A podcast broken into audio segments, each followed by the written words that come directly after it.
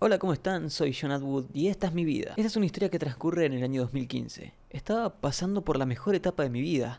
Había conseguido tener una novia que tanto me costó llegar a sentir cómo era tener una novia. Una persona que te ame y que esté dispuesta a dar y dejar todo por vos. Después de tantos rechazos y fracasos en mi vida amorosa, encontré esa persona. Aunque bueno, hubieron algunos fallos en eso. Digamos que para ver a dicha persona debía viajar 300 kilómetros para poder conocerla. ¿Lo hice o no lo hice? Era tan fuerte el amor que nos teníamos que al final sí, viajé. Estuvimos saliendo mucho tiempo, pero como todo lo bueno alguna vez se acaba, se acabó a los 5 meses y medio. Fue una pelea que involucró a dos grupos, fue una dura pelea, pero bueno, luego de un mes todo se olvidó y nunca más volvimos a hablar. Digamos que mi vida no era tan buena después de que terminé con ella y desde ese momento empecé una búsqueda de nuevas amistades. Cuando me dejó ya estaba acabándose el año, así que empecé un poco tarde, pero creía haber encontrado un grupo que tenía buena onda y me ayudarían en algunas cosas que tenía no del todo planeadas. En esos días solitarios que pasé en mi casa, me la pasé creando guiones y nombres para futuras series y proyectos, las cuales serán Realidad o Pesadilla, una serie que terminó siendo un cortometraje, dos, una serie que grabamos con mi hermano y unos amigos que al final solo salió la introducción, Conectado a lo Pronormal, una serie que nunca vio la luz del tercer episodio ya que era difícil de hacerla, una serie internacional de México y Argentina y bueno, ninguno concordaba con los tiempos del otro y